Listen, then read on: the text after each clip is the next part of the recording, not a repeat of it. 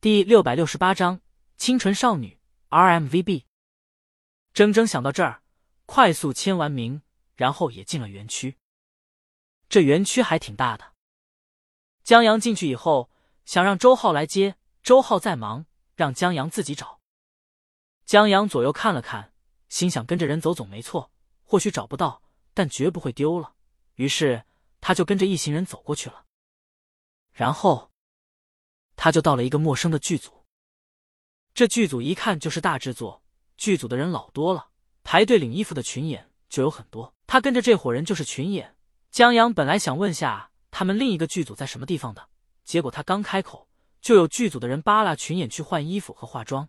他打听的人没顾上回答他的问题，就离开了。你，扒拉群演的剧组工作人员狐疑的打量江阳，你也是群演？他不是很相信，演戏这一行里不缺想出名当明星的帅哥，但模样这么周正的真不多。不是。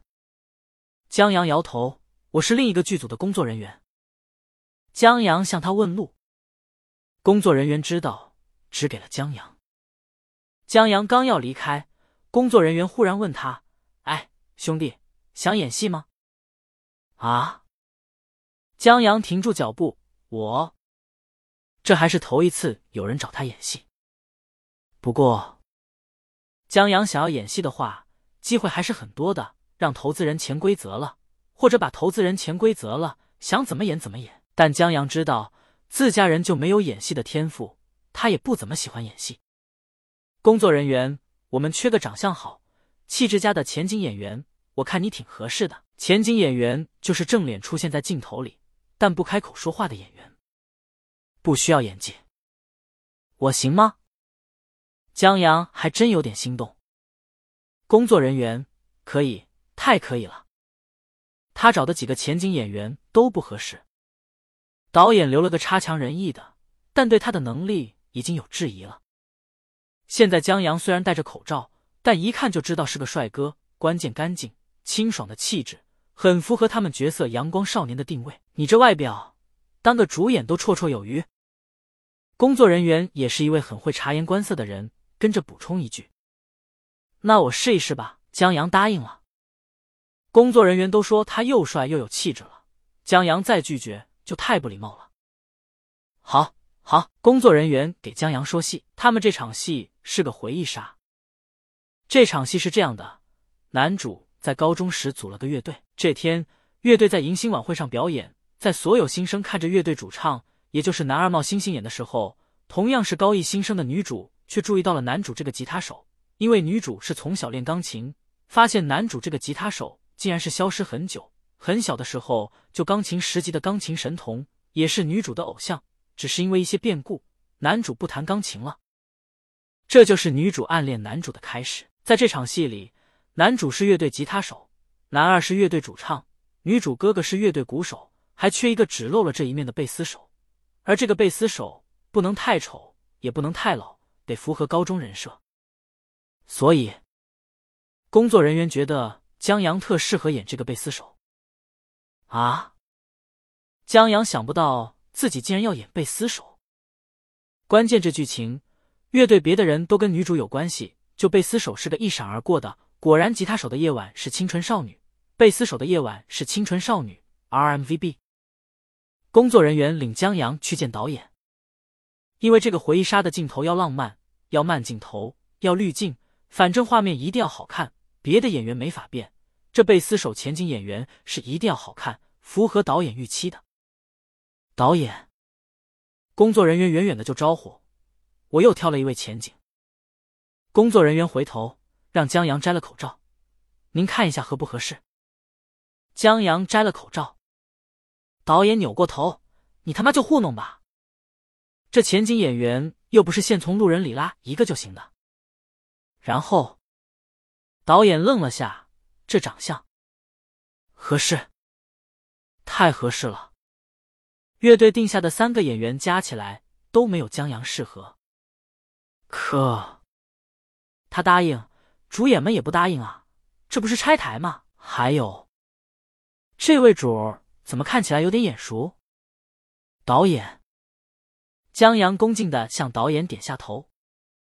他刚才想清楚了，就这站在镜头前，一句话不说，压根不用演技，却轻轻松松拿的钱比群演多的工作，他不干就是憨批。工作人员也问导演怎么样？好。工作人员刚要高兴，导演补了一句：“好你大爷！”导演向江阳握手：“江总监，抱歉抱歉，让他找个前景。”没想到把你拉来了，他好歹是圈子里的，稍一愣神就认出了江阳。何况园区里还有个剧组，他跟周浩聊过几句，自然知道这剧组还有一尊大佛。江阳没有，我也想试一试。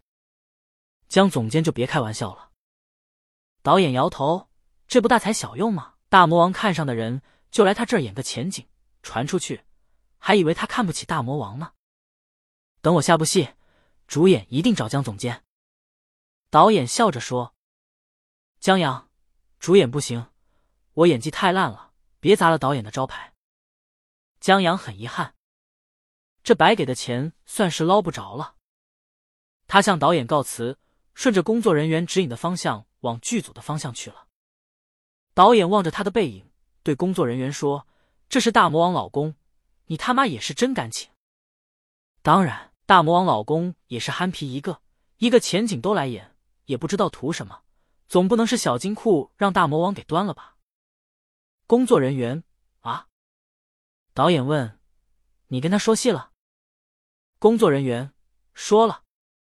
导演有点尴尬，虽然这剧本不是他写的，但还是觉得不好意思。这男主的钢琴神童设定什么的。在李玉面前不值一提，让他有一种装逼遇见专业的感觉。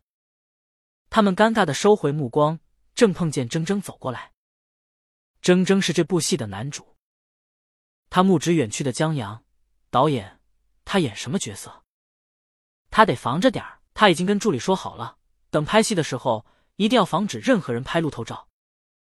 他导演眼珠子一转，朋友过来串门的啊。铮铮的脑袋一下子短路了，这真的是他未曾设想过的答案。不过，铮铮终究是未赶现场，让导演和编剧改词儿，拒绝走位，只喜欢站桩输出甩技能的顶级小鲜肉。他很快恢复过来，顺口问了一句：“你朋友谁呀？演员？或许是富婆让导演下次拍戏捧的小鲜肉呢？”铮铮这点危机意识还是有的。导演本来想显示下自己人脉。震慑一下顶级小鲜肉，让他在片场不要太嚣张的。谁知道铮铮不认识，那更好了，导演可以郑重的介绍一番了。嗨嗨，导演清了清嗓门，故作云淡风轻：“江阳，大魔王老公，我俩聊下部剧来着。”